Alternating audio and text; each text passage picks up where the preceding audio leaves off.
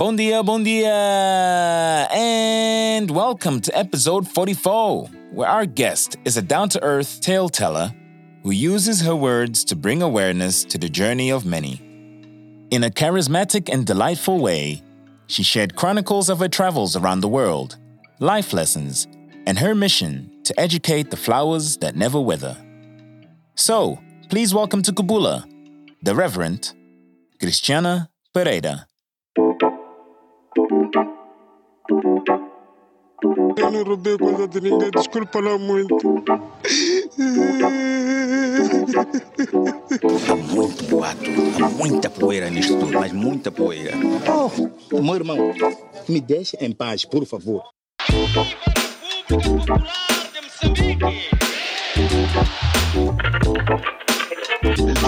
Alguém me arranja um petisco, estou a precisar, a tremer aqui. Não estou a conseguir pegar nada em casa. Diga por que que é, volta às celas. Não, eu tô à vontade, eu também, também à vontade, tô a gostar das cadeiras. Tá a gostar Sim, das celas? sim, tô a gostar. Ok. Não sei se o Covid-19, o, o, o, o tal bicho tem horas para atuar. Temos que abandonar agora, que são 15 horas. Acabamos de chegar, já dizem que temos que abandonar. Já deviam ter nos avisado que chega à praia, a partir do momento X, o espírito ou o bicho tem hora para começar a atuar. Saiam. Vocês os dois têm isso, ah, vocês têm vozes radiofónicas, assim, envolventes, então. Sim, sim. Yeah. sim. Yeah. Yeah, Não, mas nice. também ele era. Eu fazia, eu fazia radio no college. Em Cape Town? No Cape, Cape CPUT, Tech, yeah. CPUT College Radio. Yeah, two years. Cool. Rádio académica é muito nice. É, eu porque... gravava maninho, eu gravava maninho. Bom, eu não tocava as minhas músicas porque aquilo sempre foi programmed. Mas é nice. Playlists, Tipo, não é? Playlist, exatamente. Mas é nice porque as pessoas fazem. Eu, sempre gostei de fazer os calls. Tipo, Hum. call in, fazia jokes com eles. Estás-me a lembrar As- uma as- coisa. Diz. Ah, epá, eu vou contar mais coisas aqui do que Yes. alguma vez imaginei. Go for it. Já temos alguma coisa em comum. É que eu fiz rádio durante a universidade. Ah. Mas na universidade não tinha. It was way back then, não é? Já foi há, um há uns anitos. Queres dizer? Oh. 92, 97 foi Ah, quando eu that's- fiz o curso. like- Yeah. Não, mas eh, tranquilo. Hum, a idade é só um número, não é o que dizem? Então, eu fiz rádio, a universidade não tinha rádio, então não- eu estava em Lisboa na altura, fazíamos na hum, Rádio Renascença, que tem RFM, pronto, que é uma rádio grande, uma rádio nacional em Portugal com alguma dimensão. E então eu fiz estágio lá e depois convidaram-me, ah, não vão acreditar, para fazer eh, os traffic reports. Ah. Informação de trânsito. Ih, mas isso, mas isso não, é- isso não era difícil? Não, o que isso tinha de espetacular e de muito animado, tu disseste que fazias os call-ins, não é? Yeah, yeah. Essa interação com o público, epá, nunca mais me esqueço, porque nós tínhamos uma linha, chamávamos a linha verde, que os ou- ouvintes podiam ligar para, com as informações de trânsito. Atenção, vocês podem não se lembrar, mas isto foi antes de haver internet, ok? Yeah. Não havia WhatsApps, não havia Sim. ah, as redes sociais, portanto, havia telefone. As pessoas ligavam, ahm, antes de, ah, de- de irmos para o ar, ligavam com as informações. Então, o mais engraçado é que havia ouvintes que já nos conheciam, que já tinham uma relação, então ligavam só para dar um alô. Não- então, e, e- qual é a situação? O que é que se passa aí na, na segunda circular? Não, não, era só para me cumprimentar. Yeah. E ligava mesmo no ar para saber- Entupiam, entupiam a linha. Não, isto ah, fora do ar, porque a linha Ah, funcionava. sim, ela fez- Nós sim. preparávamos o, o, o- traffic report com base nas informações. Bom, com, com base noutras fontes, mas muitas delas também ah, dos ouvintes. Então eles ligavam para essa linha antes de nós irmos para o ar, já sabiam a- a hora, não sei o quê. É. Ah, isso é nice.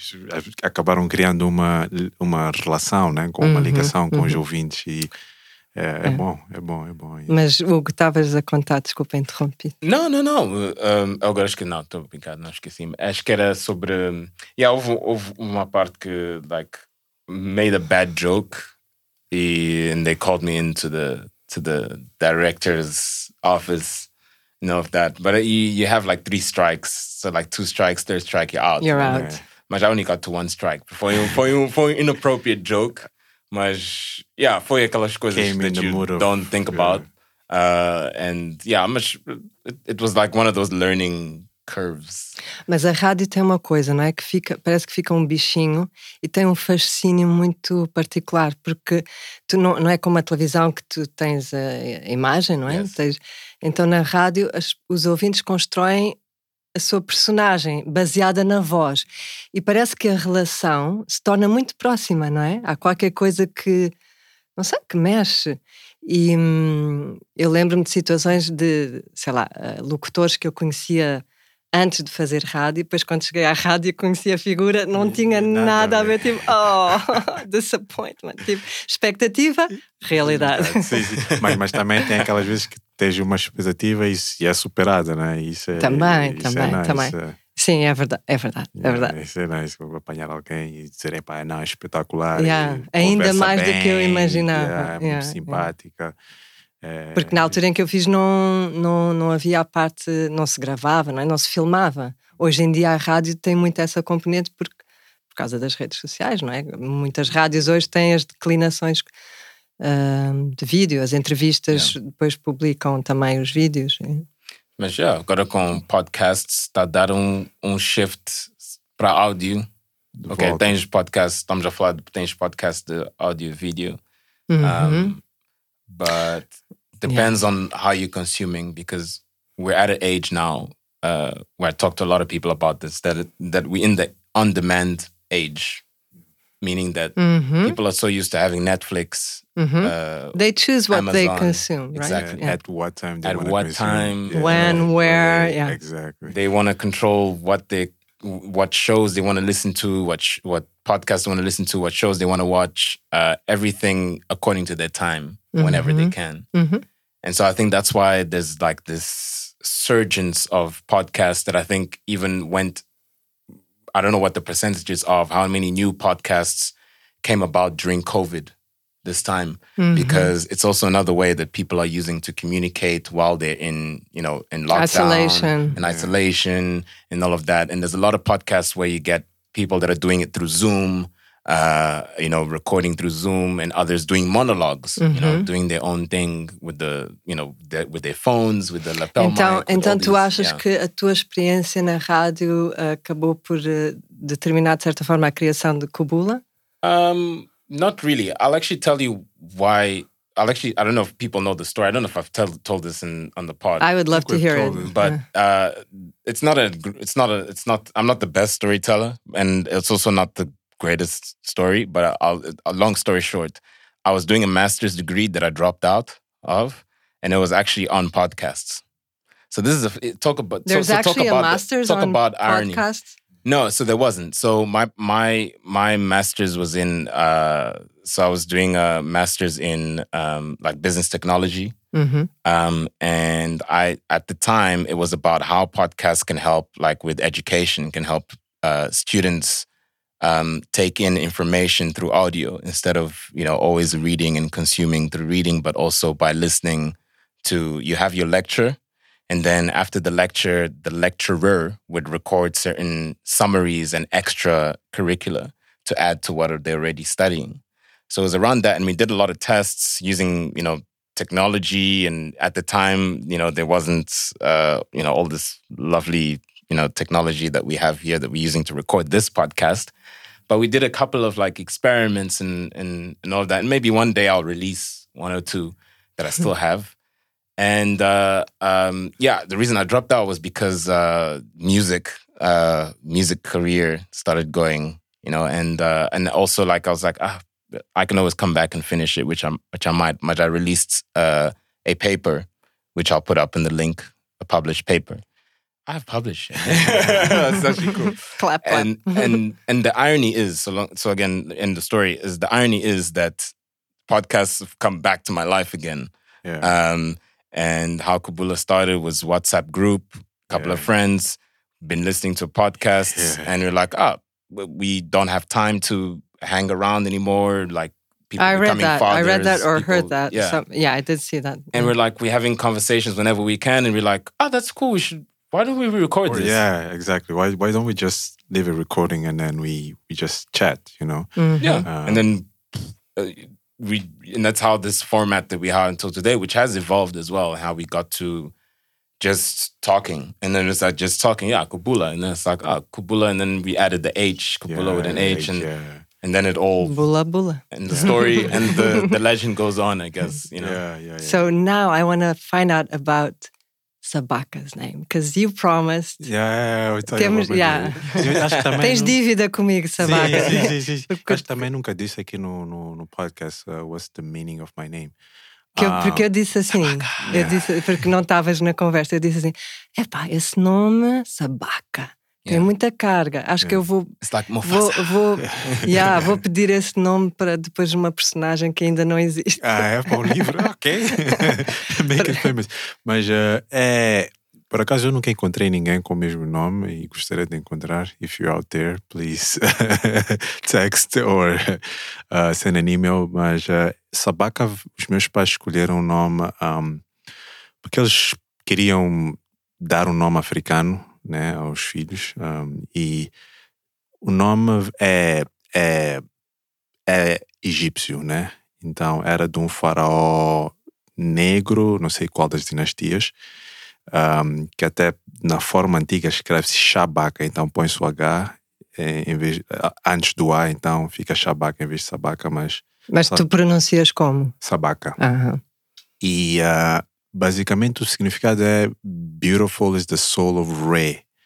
Re is one of the gods from Egypt. E esse é o significado, né? That's how the name came about. Um, e, um, yeah. Um, Wow. é- é That makes me wonder, like, uh, até, que, até que ponto é que o nome condiciona a pessoa? Eu tenho estado a pensar sobre isto. Porque tu disseste agora, uh, beautiful is the soul of Ray. E tu tens assim uma energia muito zen, não é? Que tipo, transmite assim uma paz, não é? Isso é Hugo? verdade. né? Não é? Se calhar vem do nome. Ele está sempre chilled, está sempre. Yeah, mas é uma coisa que vem de dentro. Sabes que eu E- nunca vi Sabaka tipo angry. Sabes que eu nunca te vi tipo. Yeah, É uma Yeah. coisa que vem de dentro. E depois eu fiquei a pensar, porque assim, se vocês virem, uh, o nome é algo que, nos, que nós carregamos uma vida inteira, mas que nós não escolhemos. Exato. That's the irony. Tipo, Yeah. alguém escolhe por nós. Mas é que- aquele momento que é uma escolha que não é nossa vai nos determinar para o resto da vida. Então, até que ponto é que o nome determina a tua personalidade, o teu caráter, o teu. Não é? Uh, I don't know. Yeah, Hugo, that's true. Hugo. What's in a name? Hugo. Yeah, what's in Yeah. the name? Yeah. My parents were actually about to name me Bruno, and then uh, I think they saw some character in some novella that had the name Bruno, and he was like a bad person. and then they're like, and who named me was my sister. She's named me Ugu. Oh, So- really? That's So, nice. so she turned out. yeah, so she, yeah, that's a good name. Well, you know, just you know, two syllables. Nice, yeah. Yeah. short and sweet. short and sweet. Yeah, short and sweet. Mas é isso. Agora, Cristiana, estás a dizer que nasceste em Addis Abeba. Eu? Não, Não, não. Eu nasci em Moçambique. aqui mesmo. Oh, Como, wow. se, como se costuma dizer, eu fui nascida But aqui. then grew up in Abu Dhabi. Ah, we back. Ah, chique. Ahm, a minha história assim, eh, com muitas voltas, e eu nasci aqui em 74. E hum, em 76 os meus pais tomaram a decisão de ir embora. E Até estava a dizer interesting time. 74, o ano da né? Revolução, Yeah. não é? Da Revolução, eh, chamada Revolução dos Cravos, do 25 de Abril, que depois permitiu depois todo o processo de descolonização. Ahm, e de, que culminou depois com a independência, não é? em 75. Então, eu nasci nesse ano ahm, e depois, em 76, a minha família foi para a África do Sul. Meu pai nasceu na Beira. Yeah. Agora sou beirense, mais bem. Yeah, yeah, yeah. You B City, B City representative. Isso explica muita coisa. e então ele veio para a universidade aqui, conheceu a minha mãe aqui, ah, em Maputo, e depois casaram. E, anyway, saltando em frente, daqui fomos para a África do Sul, África do Sul para Portugal. Ficámos sempre por breves períodos em cada um destes sítios. E depois, em 1983, a- assim, de, de- da noite para o dia, a, minha vida mudou completamente porque fomos viver para Abu Dhabi. E a década de 80 em Abu Dhabi foi o oil boom. Então nós estávamos em Portugal, ah, numa, numa fase muito complicada e difícil, mesmo de crise económica, social, muito tumultuosa. And overnight eu entrei num avião, na primeira classe, eu que nem me lembrava de ter viajado de avião, porque tinha viajado muito pequenina, e cheguei a Abu Dhabi, tipo, ao país das mil e uma noites, com, tipo, abundância. O que eu me lembro, eu cheguei no- na noite de 16 de outubro de 1983. E eu lembro-me do dia porque é a véspera do aniversário do meu irmão. Então, nós fomos no avião, eu nem falava inglês. O meu irmão ensinou-me como é que eu devia pedir a comida, porque ia passar a hospedeira com o trolley e tipo, ele, tens que apontar e dizer I want this, I want that.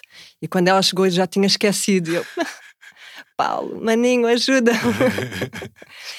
e, e passei o, o voo todo acordada. Era, o voo era de noite, enquanto os outros passageiros dormiam, eu estava tão excitada com aquilo tudo que não conseguia dormir. Então ah, havia uma palavra que eu sabia mais ou menos, ou que elas, elas entendiam que era chocolate. Então, é mais fácil. Yeah, é até hoje me acompanha o chocolate, adoro chocolate. E então vim embora carregada de chocolate, de bonecos, de peluches. Então cheguei nessa noite, eu e o meu irmão não conseguimos dormir. Ficámos na varanda do hotel, assim, tipo, extasiados, olhar. Eu, aquilo, a memória que eu tenho é da noite cor de laranja, porque havia tantas luzes e com a umidade eu quase consigo cheirar essa noite ainda, tipo, aquele cheiro da umidade, estás a ver, à noite, noturna, que, e a noite fica cor de laranja com as luzes da cidade. E hum, nós ali miúdos, eu tinha 9 anos, o meu irmão tinha 12, assim na varanda da- do hotel, olhar um para o outro, tipo, Onde é que nós estamos? Yeah.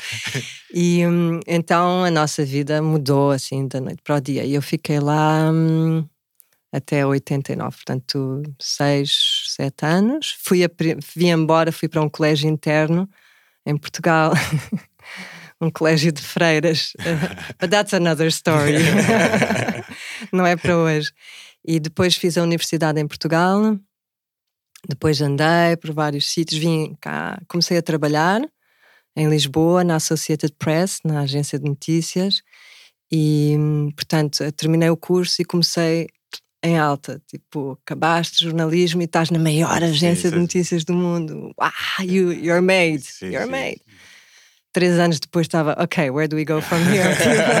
E agora o quê? E agora o quê? que- que- Então, nessa altura, eu tinha um bichinho dentro de mim que achava que hum, eu estava com 25, 26 anos e eu achava que eu devia dar um ano de trabalho para a sociedade. E para mim fazia sentido, se eu ia fazer isso, devia ser no país onde eu nasci, não é? Ahm, e então comecei a pesquisar. E, hum, long story short, acabei por eh, eh, contactar um padre que vivia em Nampula, numa missão, o padre Zé Luzia, um, que era conhecido dos meus pais dos, dos tempos, né? E então, nessa altura já havia e-mail, e, mas vou fazer um parêntese, um, porque eu lembro-me tão bem de- desse, desse momento que um, havia, um- existe uma revista literária que se chama Granta, que é publicada no Reino Unido, e, e então eh, nessa revista eles fazem, cada edição é temática, dedicam um tema. E hum, aquele tema, aquela, aquela edição que eu peguei era dedicada à África. Então, um dia à noite eu fui dormir e estava a ler antes de dormir, e aqueles clichês todos que, não é? Nós Já sabem, é? já. Estavam ali, mas grandes escritores, ah, o Paul Theroux, escrito- já agora já não me lembro, lembro que o Paul Theroux estava lá. E em- opá, sobre o genocídio do Ruanda, ah, sei lá, tudo aquilo que possas imaginar de trágico e dramático. E eu, who would be crazy enough to go there, não é? Ah, no dia seguinte, quando acordei, não sei o que é que se passou du- durante os sonhos, né? Eu assim, eu tenho que ir. E no mesmo dia mandei o e-mail. Curiosamente, ele respondeu logo e di- eu, eu perguntei: "Ahm, Eu quero ir, há trabalho aí para mim? Ele disse: Sim, anda. Ok, despedi-me e vim. E fiquei quase um ano em Nampula a viver na missão de Marrera, onde fica hoje o campus da Unilúrio. E então, o que é que eu fazia lá? Dava formação na rádio. Yeah. Na Rádio Encontro, ah, que é a, a primeira rádio comunitária na- não governamental da cidade de Nampula. E, hum, e então fiquei a dar um curso de jornalismo, fiquei a dar formação na redação e, e foi transformador, não é? It was life changing. Foi mais um daqueles momentos em que a tua vida já não vai ser a mesma. Porque hum, aprendi muito. Eu vinha com a minha cabeça muito, não é? Uh, eurocêntrica, muito ocidental. Pronto, é o mindset, apesar de ter nascido aqui, de, dos meus pais sempre falarem, não sei o quê, mas eu vinha de, de- de um determinado mindset. E cheguei aqui e isso foi. começou a ser desconstruído e. e- e, hum, mesmo a nível profissional, não é? De vir de uma grande agência de notícias para uma pequena rádio comunitária na, no norte de Moçambique e, e tu de repente tens que questionar tudo e, e largar as tuas certezas e, e pronto, e abrir-te. E, e outra coisa também foi a aprendizagem de viver com muito pouco. Porque eu vim como voluntária, então durante um ano eu não tinha sequer pocket money, não tinha nada, foi uma escolha. Eu vivia na missão, portanto tinha alimentação, tinha ca- cama, né, isso tudo, tinha onde dormir, não precisava. E hum, eu lembro-me que eu vivi durante praticamente um ano com dois pares de calças e meia dúzia de t-shirts. E a partir de- dessa altura eu aprendi que eu posso viver com muito pouco. Não quer dizer que eu não gosto de estar num, num resort, de, de- não é? Mas eu sei que eu posso viver com muito pouco. É, É. Isso é uma, é uma boa lição. é Aprender que, que, que a pessoa pode viver com pouco e, e, e ter as coisas básicas, né? Por isso é que eu acho que eu olho às vezes para os mochileiros e olho digo que eles têm uma, um aprendizado que fazem né? naquele um ano ou dois anos em que vivem só com as coisas necessárias né? e, e vão buscando né? de, de Isso, isso eu fiz depois. Ah, fizeste também? Sim, porque depois. Estou a falar muito, não é? As pessoas não, não me conhecem, são vocês. Têm aqui qualquer coisa. Atenção, gente, não venham para a Cobula, please. Vão falar coisas que não queriam. É, então, mas E então, fizeste... yeah, porque depois hum, acabou esse período, essa experiência, o projeto, voltei, fi- eh, voltei a, a Portugal, tive um tempo a trabalhar e depois, antes de ser mãe, ah, e com o pai do, do meu filho, na altura, ah, nós pensámos, "Epá, qual é aquela coisa, quando tu lês aquelas entrevistas, tipo ah, os Q&As, tipo as 10 coisas que gostavas ter, de ter feito, não sei. toda a gente dizia, mesmo os grandes CEOs, milionários, pessoas que, de- que, te- que podem fazer tudo, não é? Que não têm limitações, diziam, epá, gostava de ter dado a volta ao mundo. E nós assim, epá, bora lá fazer isso. Mas antes de ter filhos, porque depois ficas mais condicionado. Então começámos a pesquisar e descobrimos que não é assim tão difícil dar a volta ao mundo. Porquê? Porque existe uma coisa que é uma, tipo, as companhias aéreas têm aquelas alliances, não é? Então tu podes comprar um bilhete de avião, na altura custava para aí 2 mil dólares, para dares a volta ao mundo. E tu, durante aquele período, que é válido por um ano, tu podes percorrer os países que tu quiseres, desde que uma companhia aérea daquela alliance voe para o teu destino. Então o que é que a Cristiana fez? Outra vez? Despediu-se. Eu sou muito boa a despedir-me. despedir-te do teu trabalho. E então, e então um, yeah, eh, para dar a- durante quatro meses, com mochila, com roupa para uma semana, nós demos a volta ao mundo. E foi awesome. Fomos, saímos de Lisboa para Madrid para apanhar uma ligação para o Chile. Uh, de, de Chile, de Santiago do Chile, fomos para Ilha da Páscoa. Ah, Aquela dos uau! das estátuas. Já das Ah. estátuas, aquelas que as estátuas estavam enterradas até. Exato, com os é um narizes grandes. Sim, então, aqueles sítios que tu pensas que só vais ver nos manuais de geografia, que tu tens a imagem, de, lembras de ver na escola, na- numa- e de repente tu estás lá, tipo, em frente às estátuas, tipo, uau! E vejo o tamanho daquela. É, ah, monstros. é. E sabe- sabem que é o, o sítio mais remoto da Terra, ou seja, o sítio que é preciso percorrer a maior distância para chegar. E tu ficas tipo, mas como é que este sítio foi, ah, entre aspas, habitado, não é? Depois, e aquilo que se passou na Ilha da Páscoa é um- uma amostra interessante, é quase um, um laboratório daquilo que se está a passar com a Terra. É que a Ilha da Páscoa foi consumindo os seus recursos, a, a- o- a população, consumindo, consumindo, até chegar ao ponto de esgotar, como eles estão completamente isolados, e, e há, há documentos que dizem que chegaram ao ponto do canibalismo até se extinguirem. Uau. Ok. E hoje em dia a Ilha da Páscoa pertence ao Chile. Então, aquilo que aconteceu com a Ilha da Páscoa, se nós formos ver lá, epá, podemos aprender alguma Uma coisa, coisa. com aquilo que aconteceu e talvez não repetir. Exato, exato. Eu Yeah, não sabia essa yeah. história sobre a Ilha da Páscoa. Então foi, foi uma, uma experiência e tal. E, e chegaste dormindo lá na Ilha da Páscoa? Fiquei foi... uma semana, até Ah, é? porque não, não tens escolha, porque só há voos uma vez por semana. Sim. Então Ah, tu chegas, ok. então tens de esperar o próximo voo. Exato, exato. E durante esses quatro meses foi. ah, ias fazendo. Tinhas guardado dinheiro para os quatro meses ou ias fazendo. Não, Ah. não fomos, nós eh, fizemos uma poupança antes para, para poder. eh, Só que eram eh, sempre on a budget, não é? Sim. Tipo, os- acampar, os sítios mais baratinhos. Ah, por exemplo, na Ásia tivemos na Tailândia, no Laos, Vietnã, Camboja, e tem uma coisa que consegues alojamento muito ah, barato, ah, mas com ótimas condições, muita higiene, depois comes muito bem, mesmo street food delicioso, as pessoas são muito gentis, muito hospitaleiras.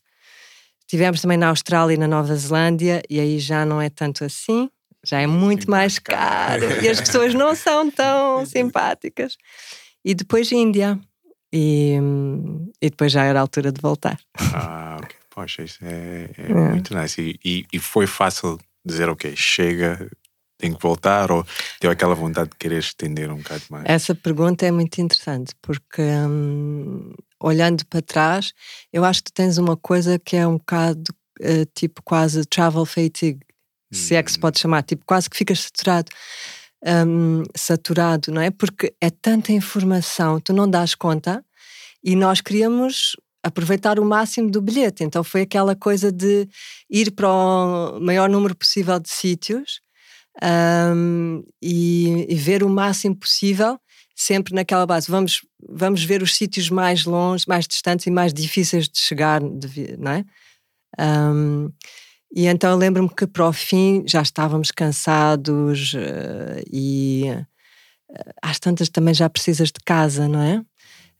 Hum, eu adoro. Eu acho que viajar é uma coisa que está no meu sangue. Hum, sou muito nómada. Hum, mas também preciso do meu poiso, do meu canto. Exato. Yeah. Exato. é. Hum. Eu, por acaso, eu fico fascinado com. Porque existem pessoas agora, os nómadas digitais, sim, né? sim. Eles vão mudando de sítio em sítio, ficam dois meses num- numa cidade. aqui. E eu também adoro viajar, mas ah, também é preciso ter uma. Como é que eu posso dizer?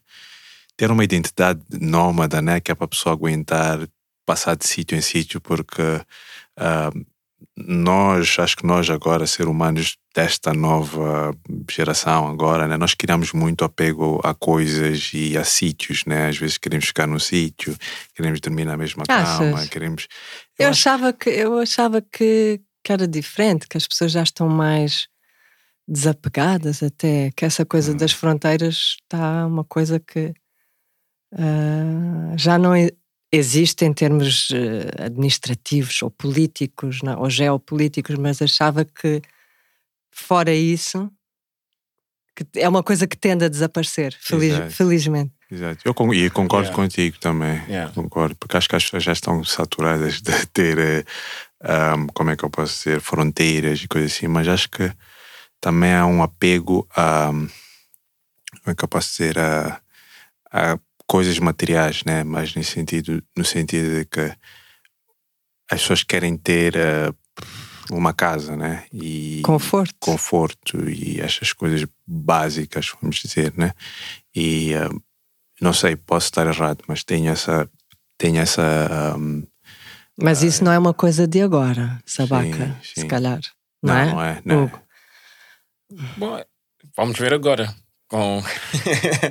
Não, Com que esses- esse apego yeah. às coisas materiais é uma coisa que existe desde sempre, Sim, não é? yeah. sim, sim. Eu achava até que estava que está a, a- a emergir uma contracorrente ou ahm, de pessoas que, e eu acho que até a, a pandemia e o período de confinamento até contribuíram para isso, para as pessoas começarem a perceber o que é que é importante realmente, não é? Yes.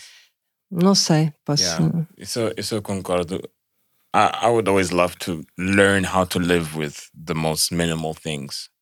Uh, Well, you should try. Yeah, I've, uh, my wife and I have been. Uh, yeah, we we've actually done well. We've actually cut down on a, on a lot of things, especially now during. In a previous episode, I was explaining how being here, I have less clothes because most of my clothes are are at where I actually actually live, which is in Joburg, and here I have only like summer clothes because you know, yeah, I mean Maputo and the weather is great and all of that, uh, and it's it's actually been amazing because I've learned how to actually appreciate what I have, you know, and also like work what I have Yeah.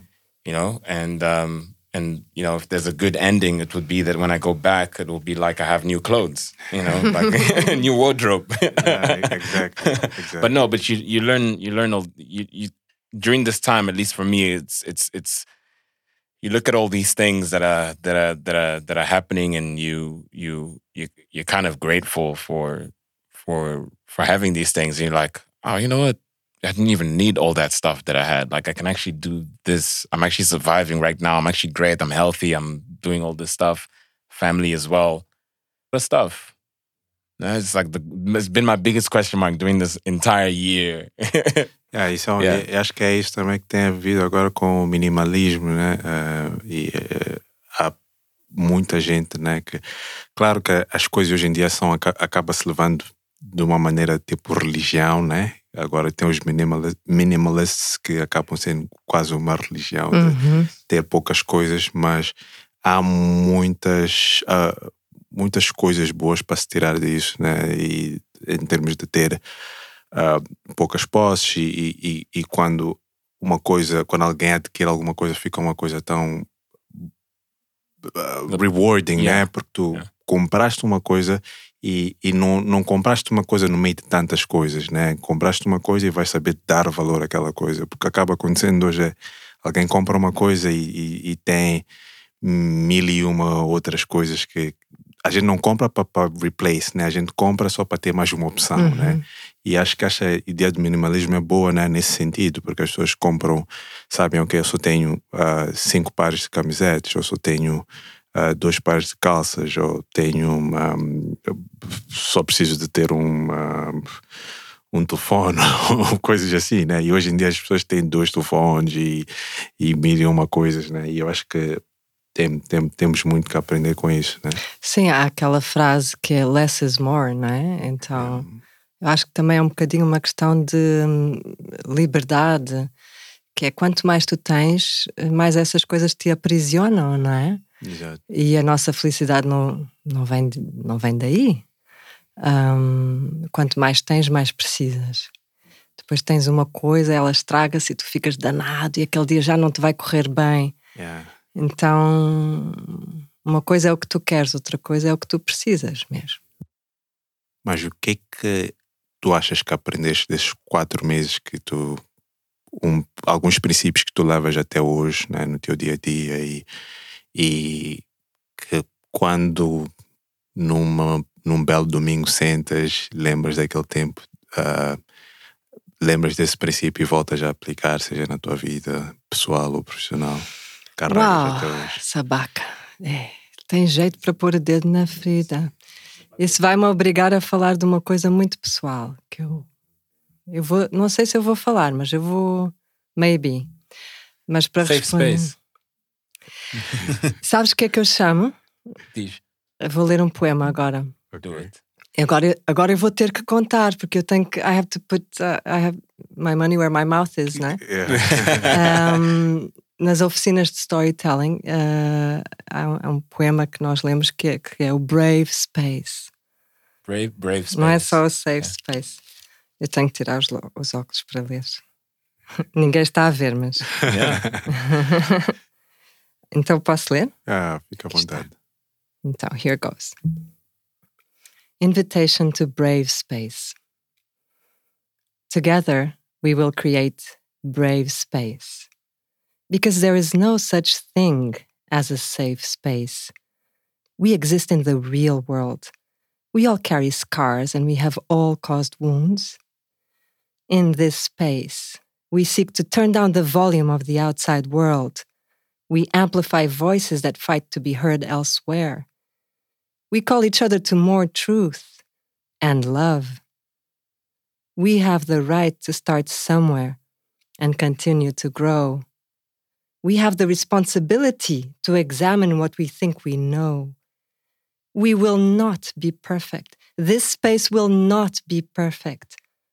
It will not always be what we wish it to be, but it will be our brave space together, and we will work on it side by side. Wow. wow, wow. And wow, we had to give give credit where it is due. Isto é um poema de Micky ScottBey Jones. Oh, wow. No, Foi um, um poema que, que eu put that in the description. Yeah. um poema que eu, entre aspas, recebi num curso de Digital Storytelling que fiz com o Story Center, ah, que é o site é storycenter.org. Okay. Então, para quem gosta destas coisas de, Amazing. de storytelling. And, and tell us about that. How did you get into? I mean, from journalism, obviously, that I think there's a there's an element there of storytelling as well. Um, Absolutely. I mean, it goes hand in hand. I think. Um, I mean, you would more know more than me. I'm assuming, but from from what from from what everything is, I mean, journalism is is storytelling. that's how I see it. Yeah. There's this thing called literary journalism. Yes. uh, which goes back maybe to Hemingway and others. Yeah. So I kind of followed that. I that was my kind of that's where I saw myself. Yes. Yeah. Um, and um, so it's been an interesting journey. I think I started out by telling other people's stories. And so I worked as a journalist, as an editor, as a publisher, as a writer, as a content developer. I worked with media organizations. I worked with NGOs, with uh, corporates, organi- you know, the private sector, all kinds of organizations telling people's stories. That was always my approach, like people centered stories.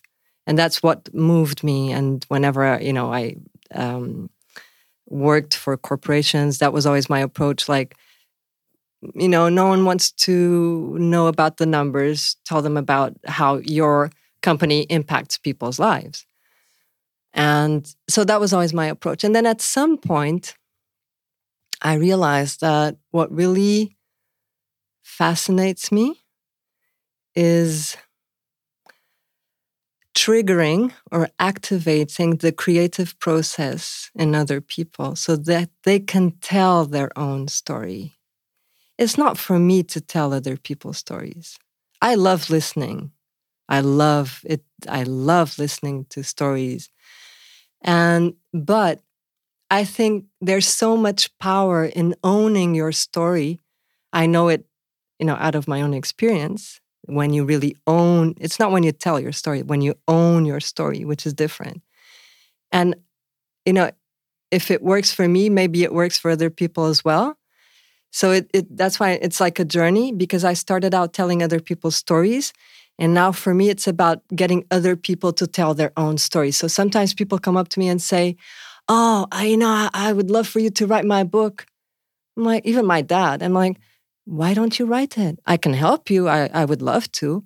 But you got the skill. I mean, no one better than you can tell your own story. I will always be a, a mediator, an interpreter. I will be a filter, and I will apply my own experience, my own story, my own filters to your story. So it's no not no longer your story. You know, if I'm telling it, there's always a little bit of me. So now it's it's uh, and it's it's fascinating, and I love it. Yeah. yeah. Ah, sorry, so just we close out uh, as lições do. do Ah, cheeky! I thought you weren't gonna go there. okay, I will tell you because it's it, this is a brave space. So I think I would love to share it. Actually, the lesson is uh, deixa o passado estar, and I will tell you how I arrived there. And to tell you the story, we need to go to a little town in the north of India, near the Himalayas, called Rishikesh. Rishikesh is right at the almost near the source of the Ganges River. And when we talk about the Ganges River, we imagine this like huge, like uh, tumultuous uh, river, you know, like, and you'll see why this is important. And um, Rishikesh was important for me to go because that's where my uncle disappeared about 12 or 13 years before I went there. My uncle was a scientist. He was a researcher in artificial intelligence, even before people knew what artificial intelligence was. No one was speaking about inter- artificial intelligence. And he was doing his um, PhD, uh, his research project in Sussex, in, in the University of Sussex in Brighton, yeah, in the UK. And he was part of a community of, um, he had basically, he had converted to Buddhism, okay?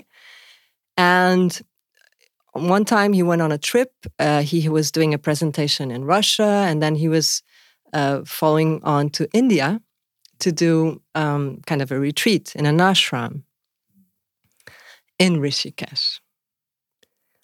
And no one knew. I mean, no one, because uh, anyway. So one day the family receives a phone call. My grandfather, his father, receives a phone call from the embassy in Delhi saying his son had died, his firstborn, his eldest son had died.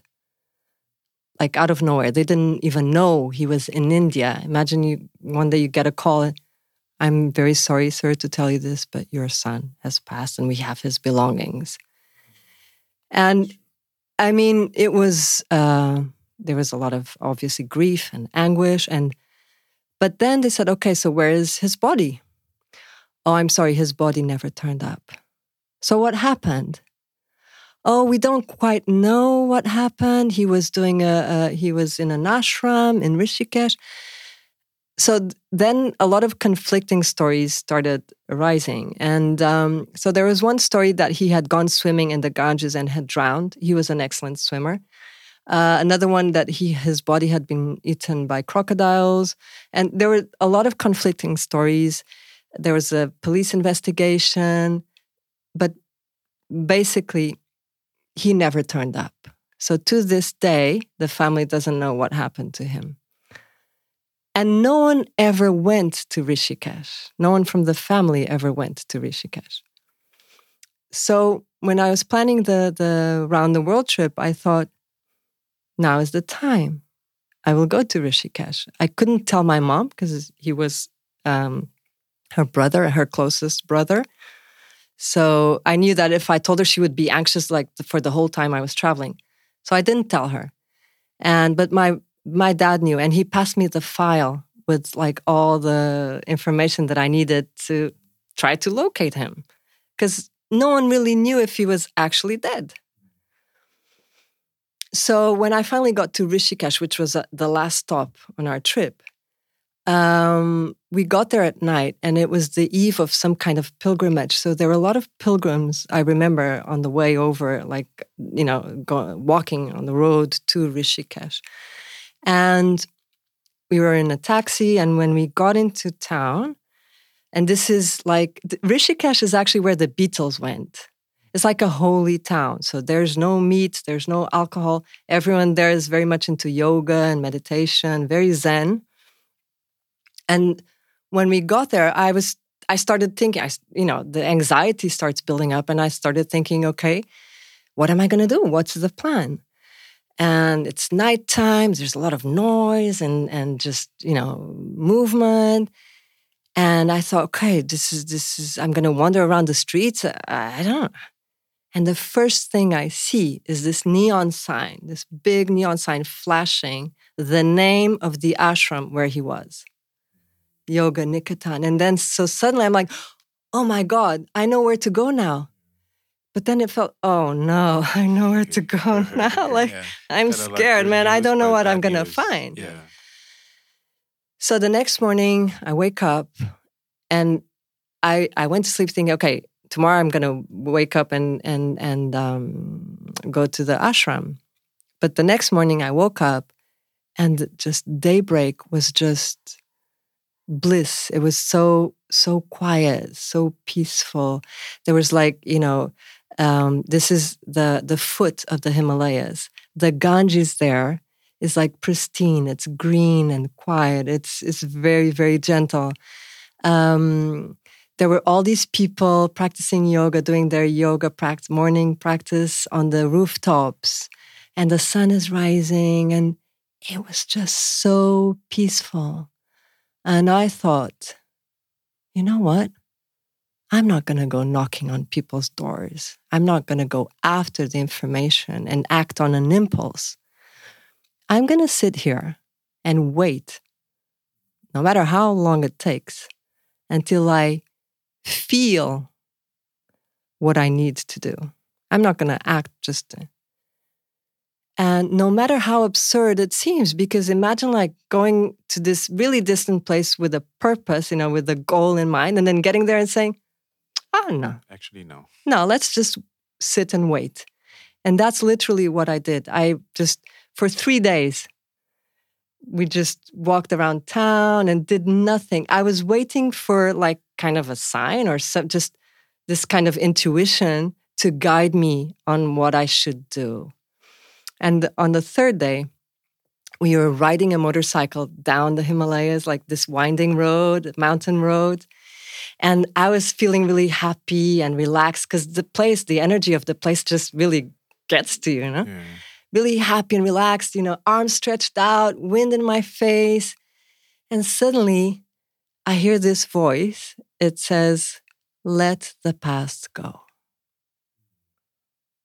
And I'm like, let the past go. It's it's no, there's no point in holding on to the past and trying to figure it out. I mean, it's not going to solve anything. And for me, that was so. That was in once this the lesson, the big big lesson that I got from that those four months actually came in a single moment, riding on a motorbike down the Himalayas. Let the past go and strangely enough i did not go to the ashram i had the name of the you know head or director whatever of the ashram i didn't do anything imagine going to a place like a detective af- going after information and doing uh, nothing Doing nothing. and so I said to uh, my husband at the time, I said, we can go home now. And when I got back home, I saw my mom. I told her about it. And I told her, this is the message I have for you. And then when I met my grandmother, when I saw her, because she lives in a different place, this is the message I have for you. And I brought back this crystal like quartz yeah. and I gave them each a like a stone from the From the place, place, where yeah. he disappeared or went missing or whatever happened. So I think it was a big life lesson for me not to hold on to the past, and I think for the family, it kind of helped them make peace. That's that's a very very beautiful and intense story, and and and actually, um, yeah, just brings you a moment of calmness and and being in the moment. Yeah, I think I think also from from what I heard just now, it's also it, it brought you closure in a way. Yeah, Um, absolutely. That's the word. That's the Yeah, word. Closure. closure. Yeah, yeah, yeah.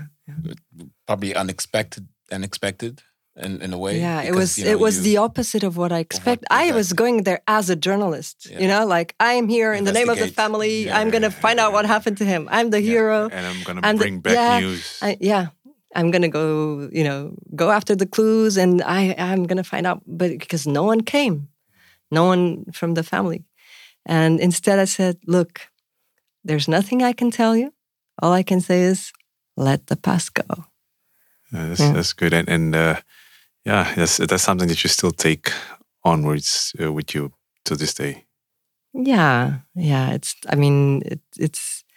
I think you know our life lessons. We need to keep going back to them because sometimes we think when we have a kind of insight or realization that it's gonna, you know, we're gonna carry it forever. It's always gonna be with us. And no, sometimes we have to do like a, ref, a refresher, right? And and and go back to it. And then and thank you because you know through this space here, I I got to go back now, and, and it's been a very long time since I told this story. I hardly ever tell it. It's I've written it, uh, but, But actually, yeah, you, it's one of the moments here in the podcast that actually went like completely. Yeah.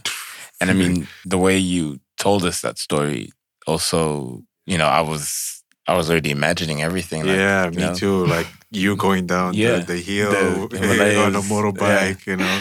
I And, yeah. yeah, and actually feeling the wind. I could feel the wind too. This sense of freedom, you know, like yeah. arms stretched out, wind in your face. and- yeah, Yeah. that's that's amazing. That's why. That's why for me, audio still wins. Yeah. Um, I think that that audio, you know, I, I would love to do um, a podcast series with with special effects as well. You know, a Mhm. story like that with with some special effects, just to add, you know, just to add that sort of like, you know, in, of of of various The atmosphere, That- right? Exactly, like the the the layers. the layers because for me I, I feel the same way when i listen to podcasts i feel the same way um, when i read books uh, in a way not, not exactly the same way but it's it's more i'm using my imagination Yeah, it triggers your imagination. you Yeah, have to then- use it. exactly There's then when i look at video for example because that's already set for me i know that you're in a in a studio or i know that you're in a park and and okay you've already done that work for me so my brain goes like okay i know where you are and all of that yeah, you But kind of switch off it- and just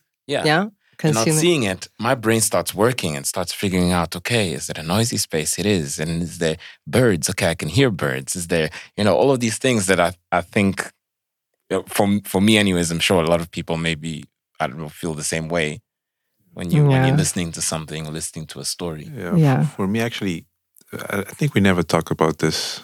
Maybe in the first, in the early, early episodes. The, the, My- the censored ones.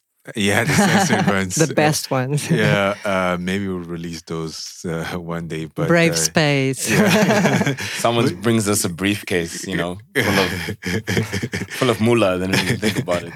but uh, actually, my favorite podcast is called Hardcore History, and um, it's like a, it's an intense podcast. Uh, each episode it's probably like three to four hours long, and it's this guy. His name is Dan Carlin, and he's a amateur historian. So he goes, he wants to tell the story. For example, like how the human civilization deals with, uh, say, violence, right?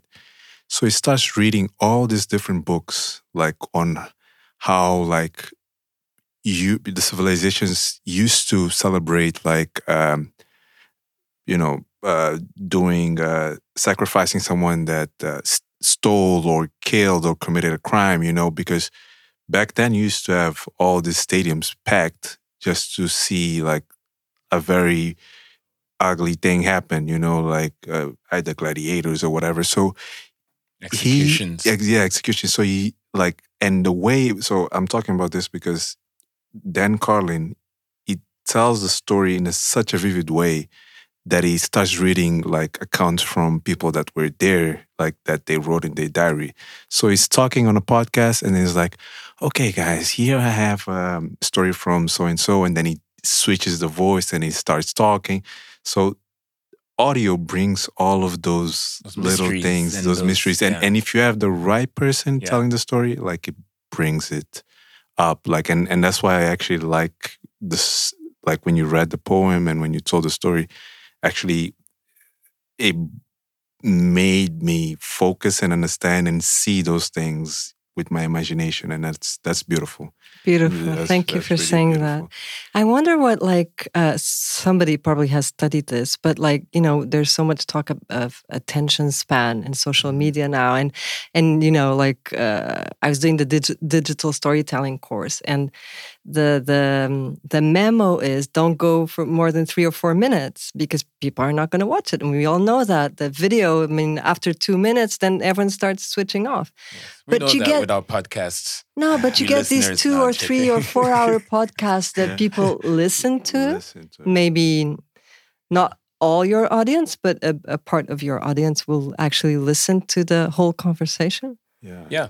You know? Yeah, And no, now- we, That's- we, I- we, we, we, we look at our analytics and our stats. Oh, and, yeah? and and yeah, we it, it, it happens. We can see. Can you track that? How, Yeah, yeah. we- if we- people we- are switching off yeah. or. Yeah, Which we we, minute we have or- entire episode. We can actually Please let me know when. Guys, do her a favor. Just leave it playing. yeah, yeah, yeah. and walk away, and but walk don't away. switch off. Just leave it playing. no, but it, it's it's interesting. It's fascinating because um, the truth is, you know, not everything is gonna apply to everyone. You know, we've noticed that with with with our podcast is that you know we have because our podcast we have multiple guests. We're not specific. We're not to a specific subject. This podcast is not about sports. It's not about art. It's not about politics. You know, it, it's it's anything really. So, how do you pick your, uh, like, your Guests. guests? Yeah. random?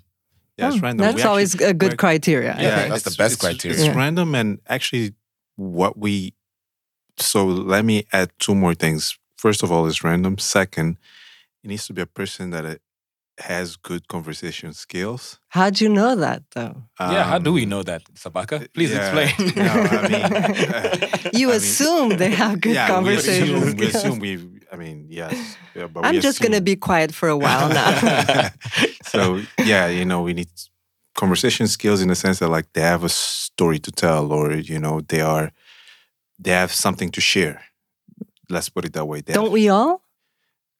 Not everyone. Some like I think everyone has something to share, but not everyone wants to share. So I Hmm, think that's true. that's the difference. Very true. and uh, and I think the third thing is, um, you know, we want people that have we want to shed light in things or stories that need to be amplified, you know, and um, yeah, and that's our aim, just to because this is a long, a very long format, and you know, it gives you time to explore different topics and to talk and uh, and I think sometimes when you have um, chats, so when it's like interviews, it's only twenty minutes, thirty minutes, or, and then they still cut that down. and then they still cut it down, and then they so so I mean, you know this, right? From Yeah. Yeah, a, a little bit. A little yeah, yeah, Yeah, uh, and just to add to what Sabaka is saying, I think that also uh, an, an, another element to this is, for example, with guests, um, uh, you know, we to be honest, we we don't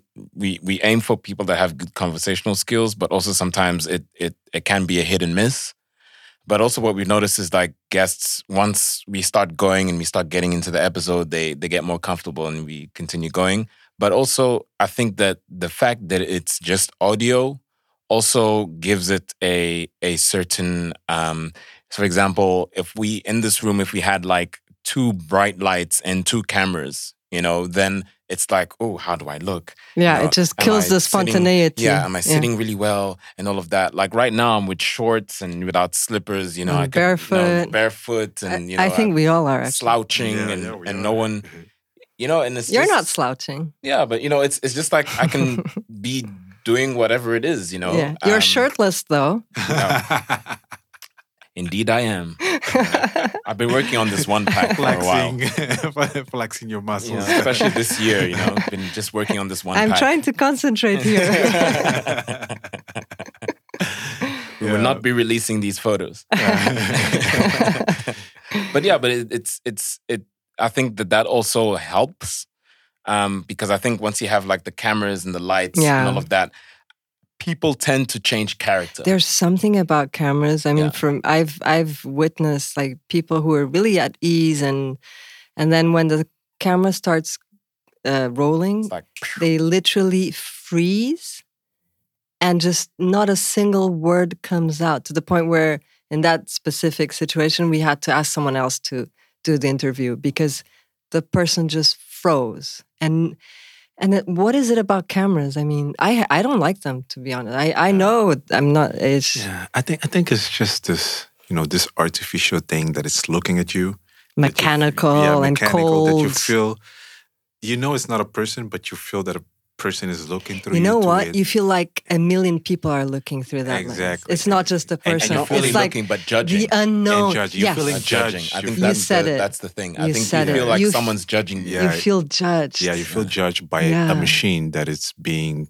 that is has the weight of a million people. Yes. You know, so it that's weird. Yeah, Uh, yeah, yeah. I don't know, uh, but it is what it is.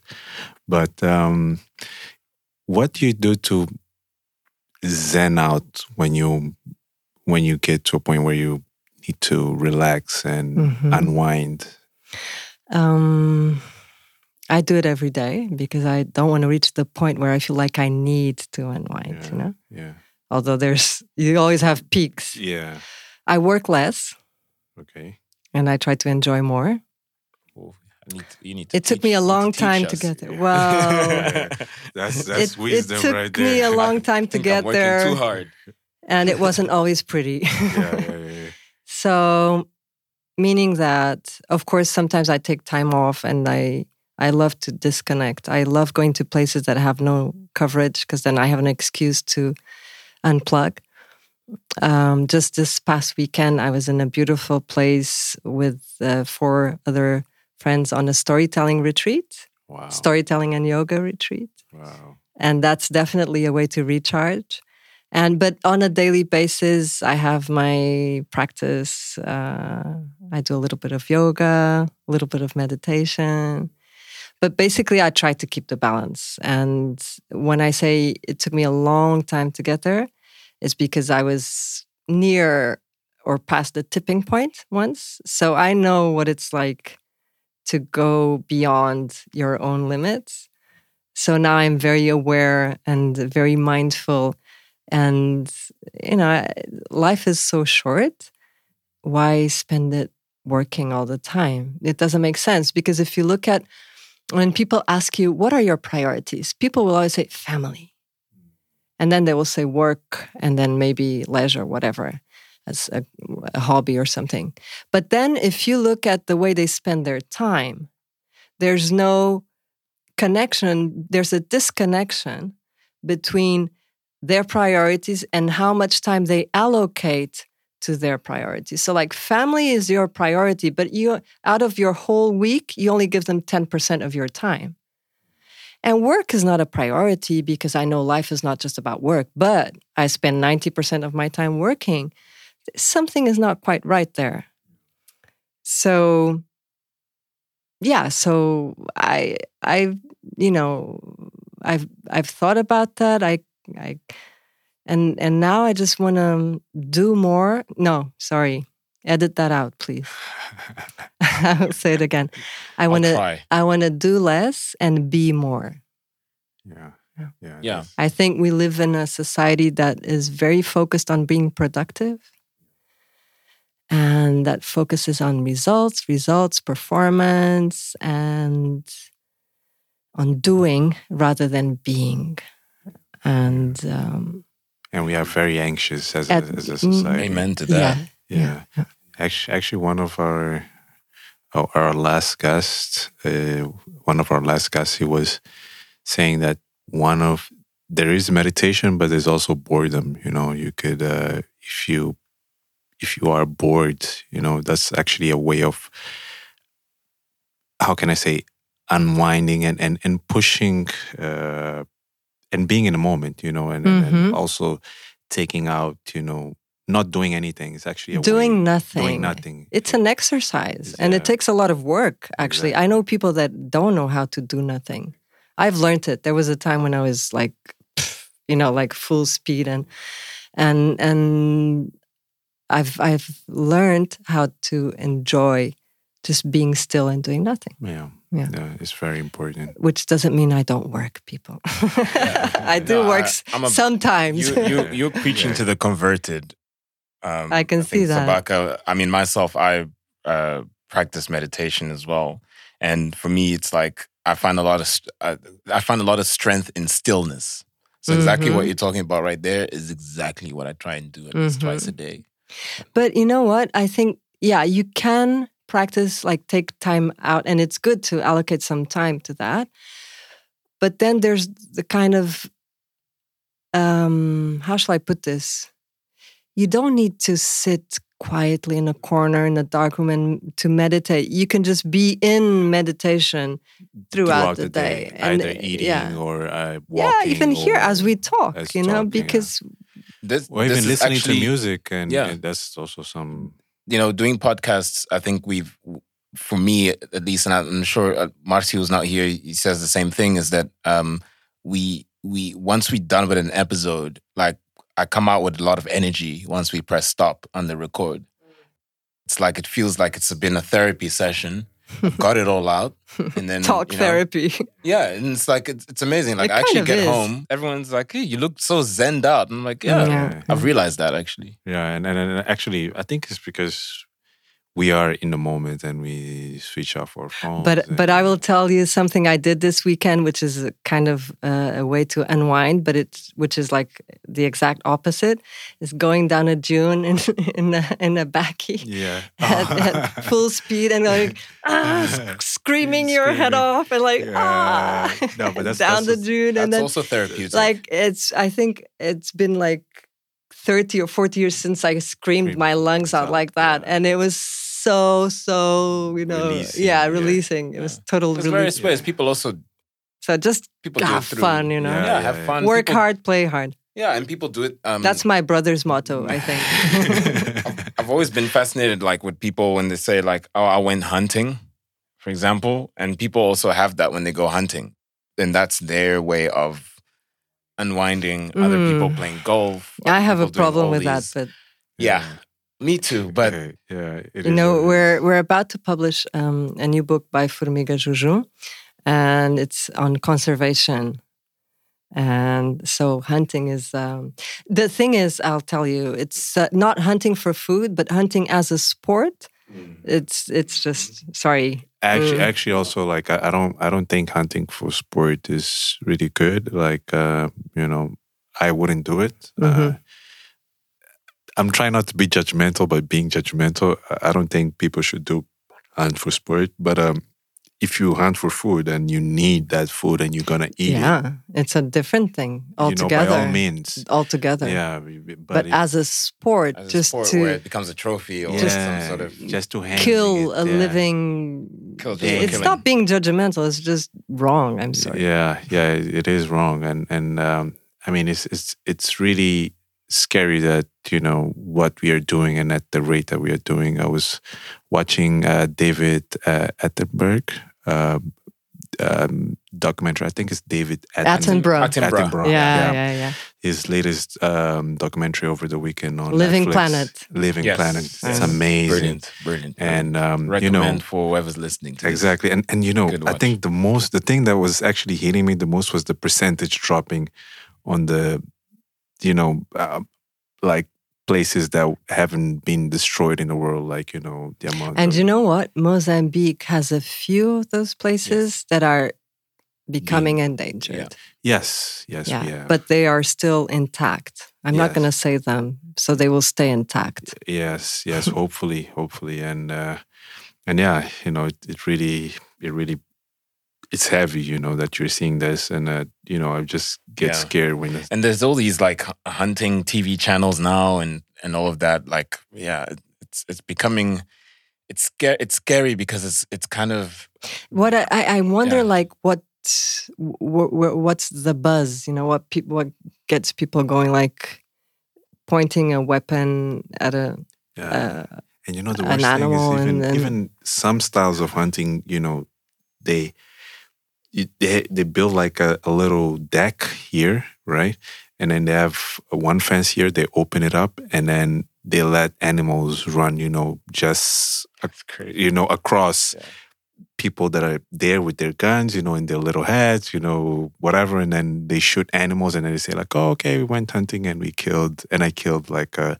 a zebra. Imagine whatever the animal turning the gun on the hunter, right? Yeah. There's this proverb, and it, it's an African proverb, or or so I read, and it goes like, "Until the lion can write, the the, story, story will will be- always glorify the hunt." Exactly. You've heard it, right? Exactly. Yeah. That's, and I love that because uh, Yeah, and it- and that, that's the story. you for can imagine the lion sitting around the fire at night, telling Yeah, how the exactly. hunter Exactly how the looked hun- ridiculous in his pants and exactly, and his little hat. And in his hat. little, little hat. yeah, and, Cargo uh, pants. but uh, w- uh, so what are you? What's the story that you're trying to tell with the with this book, uh, Formiga Juju?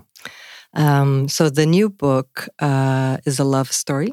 Wow. Okay. and it's a story but it's a love story between the river and the forest so the river and the forest are in love they've been in love forever and what happens is um, juju is an ant right a f- formiga juju um, and her friend the elephant is really mad one day because he goes to the river to drink and the river is dry and there's only a single drop a droplet left and so the elephant Matuba is complaining and making, you know, like, "Mrrr."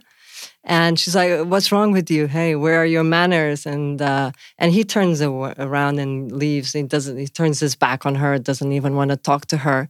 So she asks the river, like, "So, river, tell me what's going on."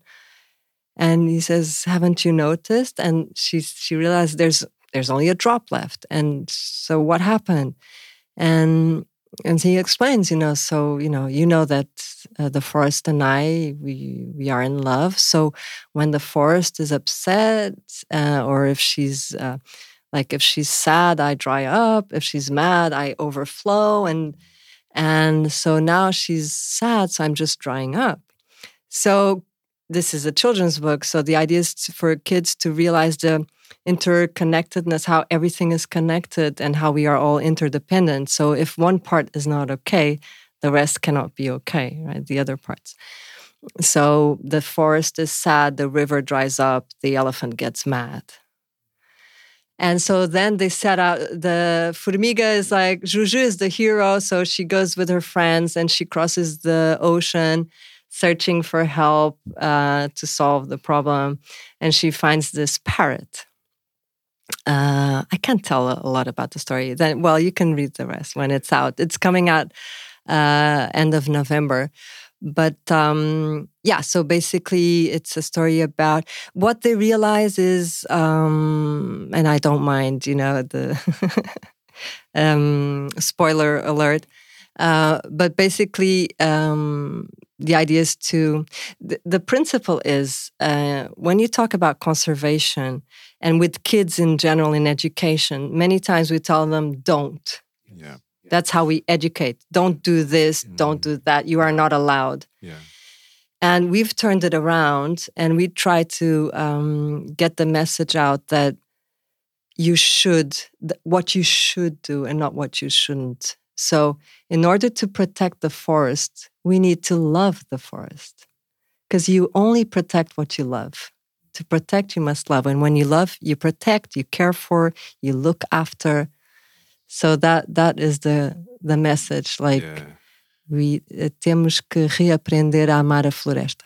Yeah, yeah. A floresta, uh, as praias. Yeah, uh, yeah, yeah. Everything, geral, our planet. Yeah. yeah, e mesmo as nossas ruas e casas e por Uhum. aí em diante, uh, uh, porque acho que está a faltar um pouco disso, né? E, e claro, uma, uma das coisas boas do, do Covid foi essa, né? Acho que veio. But respect each other, man. Yeah, yeah even, even entre, entre as pessoas, né? Às vezes. uh, Right? Sim, começa por aí. respeito. né? Sim, sim. Tudo sim. começa por aí. E até o respeito pelas próprias pessoas, entre- por nós mesmos, né? Às vezes não nos damos tempo, não cuidamos. Yeah, e o nós. respeito está ligado ao amor. Exato. E às vezes temos vergonha de falar do amor. Mas o amor manifesta-se de, de- de tantas maneiras nas nossas vidas e ahm, não é só uns pelos outros, mas também pela natureza. E pá, vamos falar de amor, não é? Então o livro chama-se A Formiga Juju e o Rio dos Elefantes Uma História para Amar. Uau, uau, uau, uau. We want to spread love. Yeah, that deserves a. Yes, Yes, yes, yes, yes. And we, we're gonna plug uh, that on the Yeah. description. E as pessoas vão poder comprar isso, esse livro uh, Sim. Moçambique. Sim, sim, e vamos fazer um e-book também. ok. Um, eu mantenho-vos a par depois de. E vais fazer um audiobook também? É, Sim, o e-book, sim, absolutely, em português, inglês e shitsua. Uau. Wow. Vamos começar, vai ser o nosso, este é o nosso quinto livro. E desde o primeiro que sempre imaginámos que queríamos ter as línguas nacionais. Mesmo antes de ter inglês ou Sim. qualquer outra língua, era importante. Porque os livros da Juju são para as crianças de Moçambique. Podem chegar a muitas outras, mas eh, nós estamos a Target. fazer para as crianças Yeah. de Moçambique. E agora surgiu através da, da Jamira, que é nossa amiga e que foi numa conversa assim também, Ok. por acaso numa oficina de storytelling. Um, e então surgiu essa possibilidade de traduzir para Shitsua. Ah, Estou muito contente com isso. Uau. uau. Obrigada, Jamira. Amazing. A Jamira Horácio. É. And and your your travels, obviously, just like you going. all- I mean, you've been through the travels like all over the world. It's interesting because um, I always look at these things like things happen for a reason. Like how I was doing a master's in podcasting, left it, and now doing pod. Uh, You know, it's kind of interesting that you you travel. You know, traveling the world uh, having a background of journalism and then now being an editor on a on Indico. Mhm. Isn't that isn't that quite a It's funny. It's it funny. funny? Yeah, because when I was in journalism school, um, I didn't exactly have like life goals. Like uh, I'm, I'm, I'm not ambitious by nature, but um, I used to dream about being a reporter for National Geographic.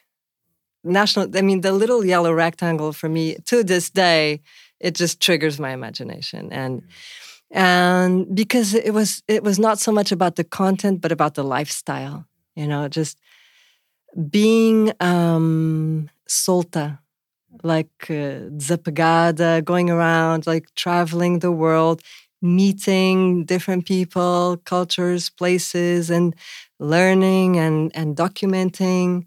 It was like a dream.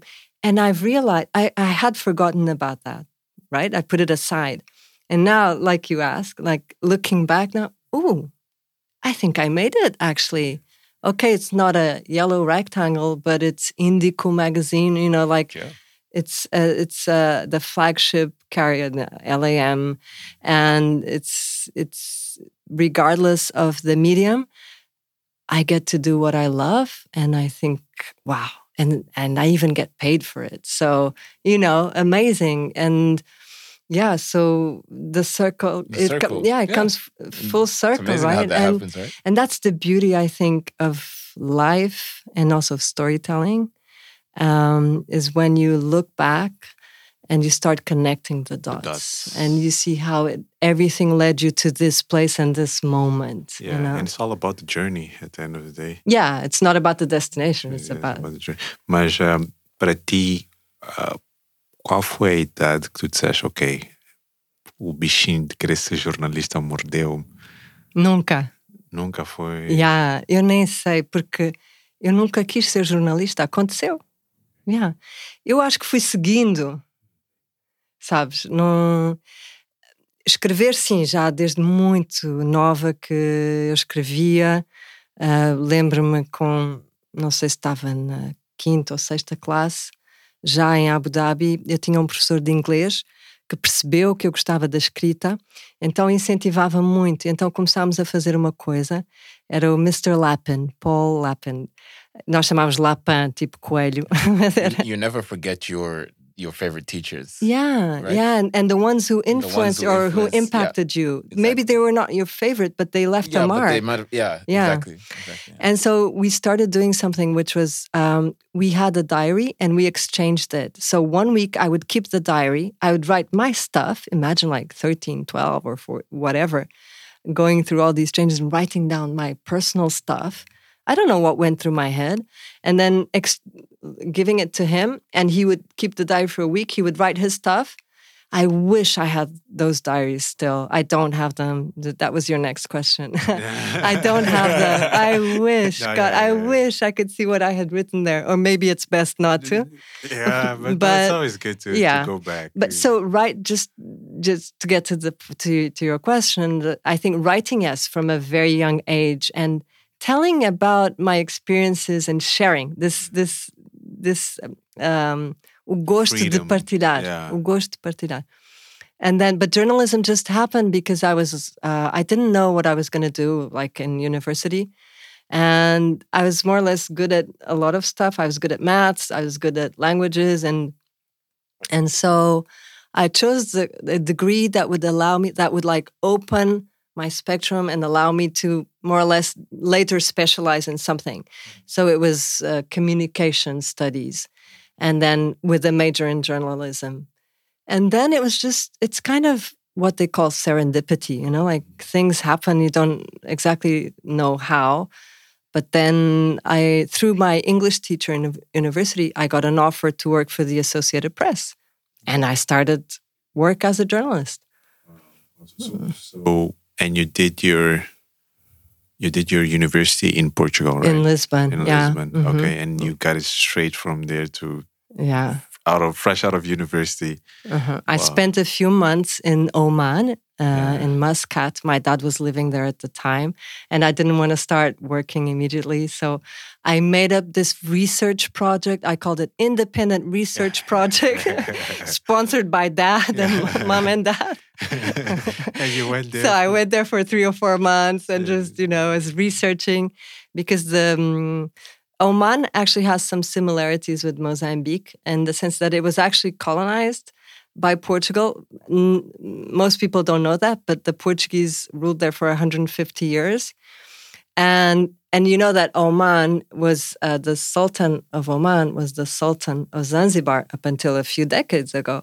So there's like this triangle and so what I was doing, I was uh, during the week, I was going to the library at the local at the National University in Muscat, uh, Sultan Qaboos University, and and then on the weekends, my dad and I would go on these road trips to check out the places that I had read about during the week. There's a lot of forts and uh, you know like uh, fifth, 16th century forts or so and so I was reading about it in old documents from the from those back in the those times, and then my dad and I we we we had a blast. We Yeah, had uh, yeah yeah yeah Those are stories you keep for forever, Yeah, basically. absolutely. Yeah, yeah. That's amazing. That's really amazing. And um, and yeah, and what's this other book that you have here? Oh, this book. This is um, something that I a book that I made last year with uh, the port of Maputo. They have um, a project on inclusive employment. Um, so they have employed uh, a group of 16 people with disabilities, and the project is called Porto Mais. So I was fortunate enough to get to document the project, and so um, what we did, and I did this with a photographer called Ricardo Franco. Yes, So he- he's a friend of the podcast. Okay, so well, so he made the pictures, I wrote the the stories, and it was beautiful and challenging and very rewarding because, again, I didn't want to tell the stories. I wanted them to tell the, to tell the stories. So what I did was I interviewed them. I interviewed the families, the work uh, colleagues, and then I tried to write the stories through their own voices. Of course, in some cases, there were people with Down syndrome that can't really speak, but you just kind of try to connect with them, and through their through their families and through you just try to uh, imagine what their voice is, or just to capture their voice. There is a voice, even if you don't speak. Yeah, Voice is not limited to speech. yeah, yeah Right? Yeah, yeah, yeah. So it was a beautiful uh, exercise for me, and I just loved it. And it's one of those times where you say, like, "Wow, I really get to do this." Yeah, I am and- and- one and- lucky person. And I'm sure looking at the final final product, it's it's uh, gratifying. It's so it is, it is. your And it, it's called Estamos Mais Juntos. We are closer together. And it's a play on the expression Estamos Juntos, which we all know, like very Mozambican. And then the name of the project is Porto Mais. So the title is Estamos Mais Juntos. It's not because Estamos Juntos has become an expression and we use it like it's almost banal. yeah, Ah, estamos juntos. But if you stop to like it's deconstructed. estamos juntos, Yeah. unidos. Yeah, So we need to get even closer, Closer, together. yeah. Yeah. yeah, exactly. That's amazing to be able to do projects like that, right? yeah, Yeah. Yeah, I mean, it's a I dream mean, I. to Uh, it sounds like like a cliche when you say I feel blessed, but I feel happy, grateful, and eager to do more. And yeah, yeah, yeah. Yeah. yeah. We need to talk. Yeah. We got, I may Let's- have some. I'm involved in malaria, so Nice. yeah. Okay. Well, we'll Let's talk, talk. offline. Let's talk. and Christiana, where can people find you online? Instagram? Do you Instagram? Do you? Yeah, I really. I'm on Instagram. I have a private account, and uh, it's hashtag Mutiana seventy four, and um, yeah, and where I share a, a few pictures. Um, I really like taking pictures and capturing moments and textures and just feelings, I guess. And so I am a random Instagrammer, I would say. yeah, yeah, Random yeah. Instagrammer. Yeah, kind of Like like, me. I also like just take pictures and then go like a year or two without posting, and then I post. but uh, but yeah, that's that's amazing. And then we have um, Formiga Juju is on Facebook and on YouTube. Yeah, I don't have. Uh, I'm not a very uh, social media person. Yeah, I, I, I yeah, don't know. no, that's that's good. That's good, and uh, and I'm sure, and also, uh, you know, a lot of people know Indico, the the um, airliner magazine for LAM. Obviously, that's that's then you know available. Sure, there's the everywhere, yeah, yeah, yeah. we have everywhere. yeah. True. Yes, exactly. Just you're Yeah. you're a woman that is busy, sheesh, and and for someone who says that she doesn't, you know, She doesn't work do a lot. Yeah. Really, does it come across like does it, that I do so much? No, but you you you're very zen right now. You're very you know. Which, I which we will. can see. I will share something with you. Okay. Okay, so I went through a really rough time uh, a few years back, like three or four uh, years ago. I had to take time off for health reasons. I went overboard. Um, I worked myself to the point of becoming sick, right? I had burnout. And uh, which is, I avoid the word because it's a bit of a label, but you know, it, there's, um, that's what And it's there's also called. various ways of having that. That's the Yes. thing. Maybe it, maybe it, it's uh, burnout for someone is not the same as burnout for. So, but basically, I went overboard. You know, past the tipping point. I worked myself sick, and and that made me take time off to recover and and just rethink everything. You know, reset. And one thing that came out of there is um, because then I got a few job offers and I kept turning them down for no apparent reason. But uh, I worked out what my criteria is, and I will share it now. Fazer coisas que gosto com pessoas que gosto. So, you know, if it checks both boxes, then I'm in. Yeah. If it only checks one, sorry guys. Yes. It's- it's I actually like you, but I don't like, you know, that. So very nice. And I am, of course, this sounds, I don't know, it's not always easy because I have bills to pay. I have a son, a Yeah, 13 year course. old, but Yeah, yeah. sometimes you have to get practical. It is, but it's kind of a, um, a guiding light. Uh, como é que se diz? Um farol. Like, it kind of guides me and It's like a compass in a way. yeah, It's like, a compass. yeah, Thank yeah, you. It's yeah. like a compass, and and it keeps me in Because- check. because the compass Yeah. have it has Yeah, a magnet, just- so Yeah, you're you're then it's finding yeah, it the right points people. north. It Yeah. points and to and it's, north. like, it's a good decision making system basically that's what it is because you know That's it. actually some some people have this decision making system where they say like if it's a, if it's not a hard yes it's a no type of thing. Like if if they don't feel too. Someone told me that just this weekend. Yeah. She said, um sim sem certeza é um não, não com yes. certeza. Exato, exato. So that's also like. And a lot of times you know in your gut. Yeah. You, you know, know the answer already. Exactly. Olá, eu sou Cristiana e vocês estão com Cubula.